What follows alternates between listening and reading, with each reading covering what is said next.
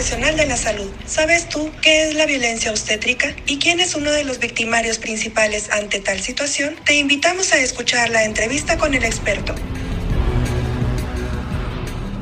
Contamos con un invitado muy especial, el doctor David Mariano Meléndez Navarro, secretario técnico del Comité Promotor por una Maternidad Segura. Muchas gracias por aceptar este espacio y compartirnos sus experiencias en el abordaje de este tema. Para comenzar, ¿nos podría definir qué es la violencia obstétrica y cuál es la situación que se vive en nuestro país? Muchas gracias por invitarme a este gran acierto, a esta iniciativa que tiene. Pues bien, eh, como ustedes saben, hay varios tipos de violencia contra las mujeres. Eh, esta es un tipo de violencia contra las mujeres, al igual que que los otros tipos de violencia, por ejemplo, la violencia psicológica, la violencia física, la violencia sexual, eh, la violencia patrimonial, la violencia económica y la violencia obstétrica. Es entonces, en primer término, un tipo de violencia contra las mujeres. Y en México, en nuestro país, algunos estados ya la han legislado dentro de la Ley General eh, de Acceso a una Vida Libre de Violencia. Eh, tenemos una ley nacional, una ley general, que todavía no ha incorporado este concepto pero sí algunos estados, como por ejemplo Aguascalientes, Baja California, Coahuila, Tlaxcala, Nayarit, Veracruz, Chiapas, Guanajuato, Durango, Chihuahua, Quintana Roo, Tamaulipas, Campeche, Colima, Estado de México, Hidalgo, Morelos, Puebla, Querétaro y San Luis Potosí ya la tienen incorporado como un tipo de violencia contra las mujeres en sus leyes de acceso a una vida libre de violencia de las mujeres. Eh, pero solamente cuatro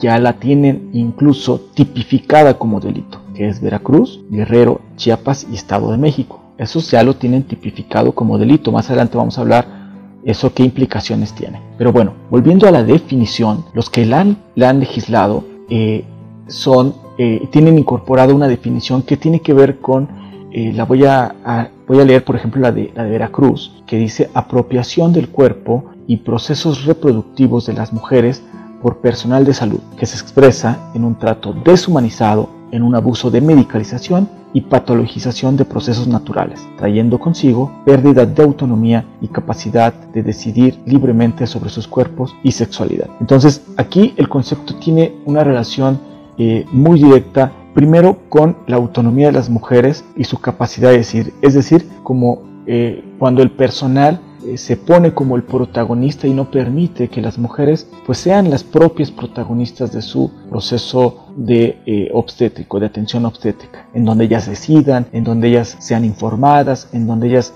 puedan tener esa eh, capacidad de eh, decidir en base a la información que se le provea. ¿sí? Y bueno, dentro de, como ejemplos de esto, se consideran como violencia obstétrica en estas leyes, por ejemplo, omitir la atención oportuna a las emergencias obstétricas, obligar a la mujer a, estar en alguna posición en específico, ¿sí? Eh, también el obstaculizar el apego precoz de, del niño o niña con, con la madre, sin causa médica justificada. Eh, negándole la posibilidad de amamantarlo inmediatamente después de nacer. También alterar el, paso, el, proceso de, natural del parto de bajo riesgo mediante uso de técnicas de aceleración eh, o algunas otras técnicas sin obtener el consentimiento voluntario expresado por la propia mujer. Y también el practicar el parto por vía cesárea existiendo condiciones para el parto natural y sin obtener el consentimiento voluntario expresado e informado por la propia mujer. Todo eso implica la violencia obstétrica. ¿Cómo empiezan a surgir los casos de violencia obstétrica y quién será quien más la violenta? Muy bien, no todos los países utilizan el mismo concepto y ni siquiera eh, la palabra violencia obstétrica. Algunos países utilizan maltrato y falta de respeto. Incluso algunas agencias, como la Organización Mundial de la Salud, habla sobre el tema, pero lo define como maltrato y falta de respeto en atención obstétrica o salas de labor. Eh, pues bien, dicho esto, es, es, interesante que muchos de los estudios que se presentan en diferentes regiones, incluso uno muy reciente, de, eh, publicado en una revista muy prestigiada, la revista The Lancet, una revista pues muy prestigiada en salud, eh, mostró que más de un tercio de las mujeres en cuatro países que se hizo un estudio mostraron algún tipo de maltrato y falta de respeto eh, en el momento de atención obstétrica. En México también tenemos algunas cifras derivadas, por ejemplo, de la encuesta nacional sobre la dinámica de relaciones en los hogares del 2016 la denominada ENDIRE, eh, ahí también les preguntaron a las mujeres que tuvieron un parto si habían tenido algún tipo de maltrato por quienes las atendieron. Y resulta que justo el 33.4% eh, afirmó que había recibido algún tipo de maltrato en el momento de la atención obstétrica. Así que eh, igual algunos otros estudios nos refieren esa misma, ese mismo porcentaje. Eh, también es importante señalar que dentro del personal de algunos estudios que, que han indagado cuál es el personal que, que más, pues más presenta algún tipo de maltrato con la usuaria, pues desafortunadamente el personal que aparece en primer lugar no es el personal, no son las, las médicas o ginecobstetras o, médicos o ginecobstetras, sino es el personal de enfermería. Eh, este es un dato pues duro que lastima y que en realidad, bueno, sabemos que las enfermeras tienen una gran vocación del cuidado, son las profesionales del cuidado, pero pues tristemente sí nos han revelado eh, muchas de las, de las investigaciones que es el personal que las mujeres refieren como eh, el personal que más eh, pues recurre a este tipo de violencia. Eh, eso probablemente se pueda deber también a que pues, el personal de enfermería es el que más contacto tiene con las mujeres. Por su experiencia, ¿cómo cree usted que el personal de salud se da cuenta que está ejerciendo violencia obstétrica? Una muy buena pregunta. Y, y fíjate que en mi experiencia y por algunos estudios que se han hecho, podría decir que eh, justo ese es parte del problema, que en muchas ocasiones el personal de salud no reconoce cuando está ejerciendo violencia obstétrica. Es decir, ya a veces muchas de las expresiones o de los procedimientos pues son parte de, lo que se ha hecho, de lo que se ha venido haciendo. Es decir, eh, a nadie, casi nadie, ningún profesional de la salud, claro, ustedes porque eh, como enfermeras especialistas están formándose en esto, pero en realidad observen a muchas de, del personal de salud que, que, no ha tenido una formación especializada, eh, incluso ginecobstetras, que, que, no les enseñaron en, en, su currícula, en su proceso educativo, eh, no les enseñaron a tratar a una usuaria. Y eso es algo muy importante, es una deficiencia enorme en nuestro sistema de educación profesional de las diferentes áreas de salud, que no nos enseñan a tratar con la materia prima que es la paciente, la usuaria, en este caso la mujer. Eh, y eso es eh, muy preocupante porque no, no, sabemos cómo tratar, no sabemos cómo dirigirnos, no sabemos eh, si dirigirnos por su nombre, decirle mamita, decirle ceñito, etcétera, ¿no? Muchas de estas expresiones que son cotidianas en nuestros espacios de atención. Así que lo, lo preocupante para responder a tu pregunta es que pues el personal de salud ni siquiera se da cuenta en la mayoría de los casos. ¿Qué cuestiones legales puede enfrentar el personal de salud que infringe los derechos de las mujeres? Sí, es una pregunta importante. ¿Cuáles son las implicaciones legales a las que puedo enfrentarme si cometo un acto de violencia obstétrica? Pues bien, ahí depende de a dónde se dirija la mujer que fue víctima de violencia obstétrica para interponer ya sea una queja o una denuncia. Eh, si la mujer fue, por ejemplo, a alguna de las comisiones estatales de derechos humanos o a la Comisión Nacional de Derechos Humanos, pues eh, en, el caso de que proceda la queja y eh, avance a una recomendación de estas entidades, pues la sesión puede ser administrativa.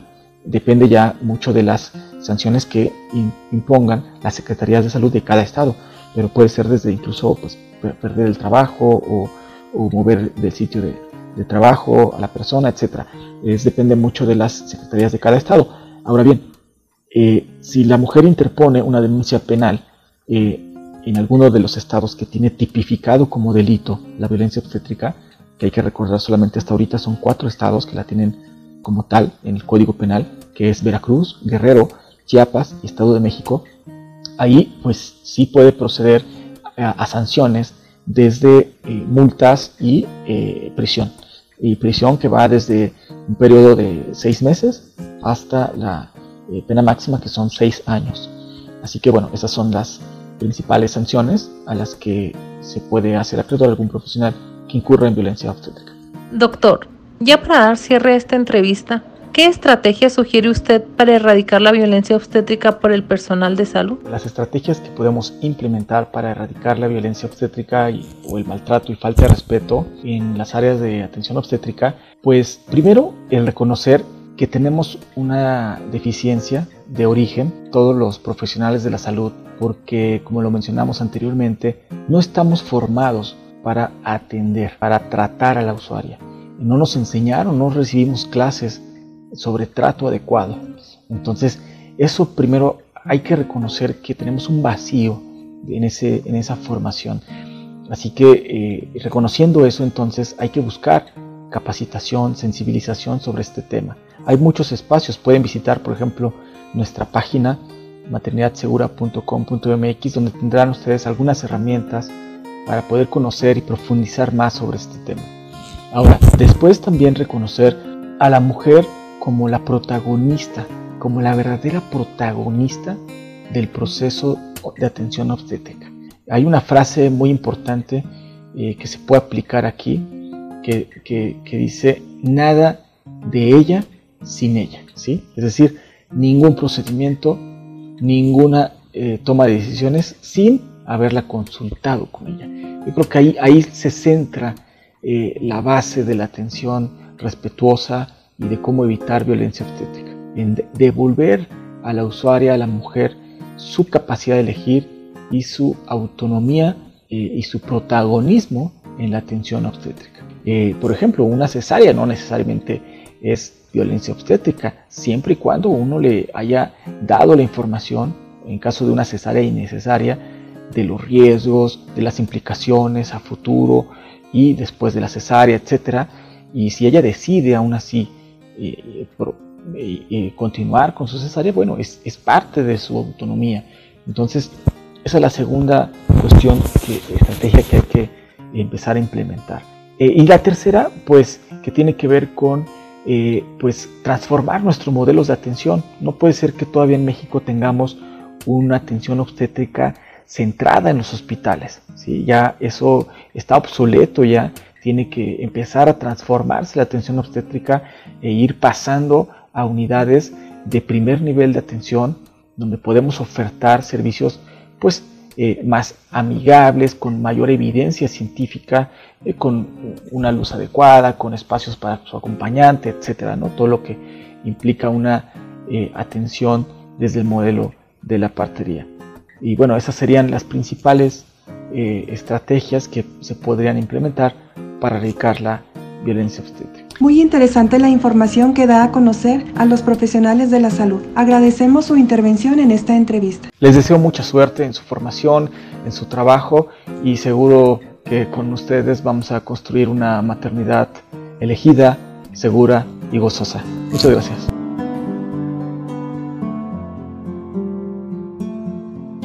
Como profesionales de la salud, debes de conocer que la mujer tiene derecho a la vida, a la integridad personal, igualdad y no discriminación, libertad y autonomía reproductiva, información y libre consentimiento informado, a la protección de la salud y una vida libre de violencia. Tú eres un héroe de la salud y como lo dice el médico obstetra francés Michel Oden, para cambiar el mundo es preciso cambiar la forma de nacer.